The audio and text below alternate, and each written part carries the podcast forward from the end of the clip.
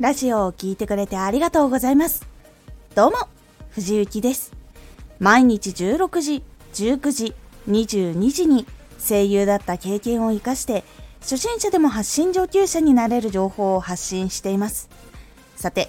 今回は、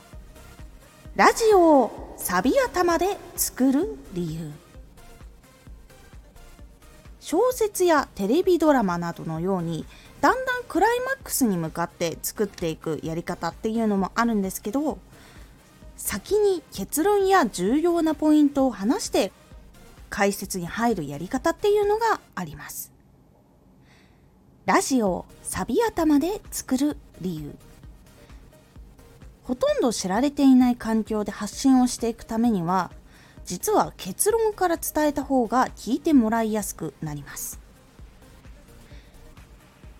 サビ頭で作るっていうことなんですけどもこれは曲のサビから来ております。曲って A メロ B メロサビっていうのがあるんですけど有名だったりとかその曲がすごく気に入った人だったら最後まで聴いてくれるんですけど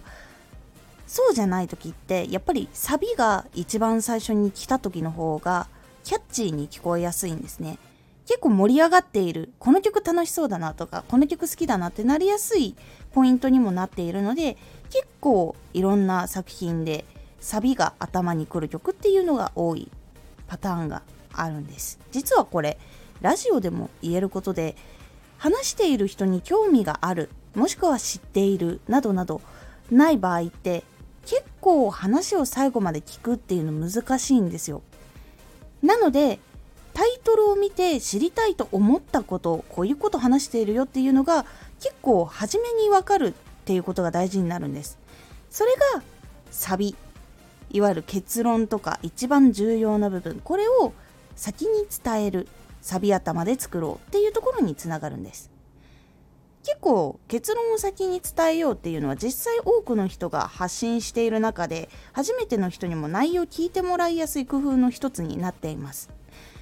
この話情報系のラジオとかブログとか本など見たり聞いたりしていると一度は出会ったことがあるかもしれません。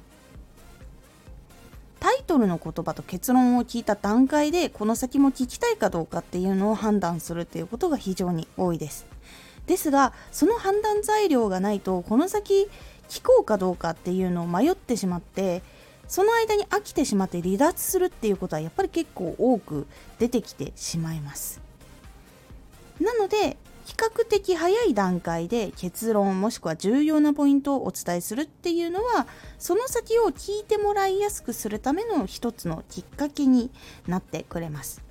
もちろん小説系とかね物語とかで楽しんでいく展開があるものに関しては先に結論を伝えてしまうとっていうものがあるので伝える結論は選んだ方がいいかもしれないですね。もしくはそれ以外での工夫っていうのがあるとこの後の楽しみっていうのが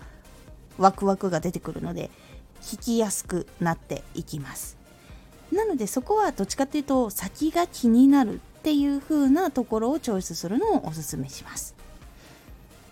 なので情報系の構成としては例えば挨拶して結論を言って解説してまとめで次回予告して最後を締めるみたいな感じの流れになるものが多いかなと思いますこうした方が比較的やっぱり初めての人初めてのラジオの人でもやっぱ聞きやすいっていうのがあるので是非順番とかどう構成したらいいかっていうのを迷っている人は最初この形をやってみてください。今回のおすすめラジオ。初めてでも大丈夫。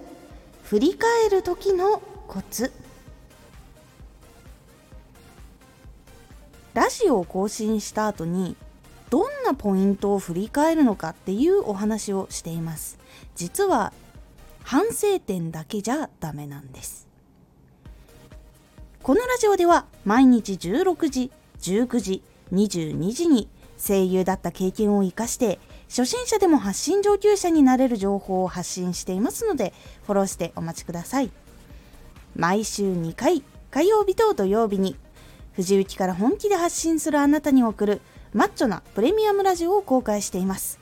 有益な内容をしっかり発信するあなただからこそ収益化してほしい。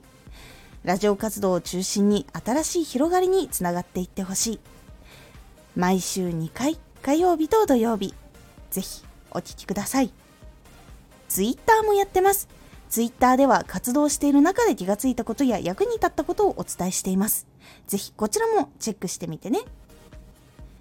コメントやれた。いつもありがとうございます。ではまた!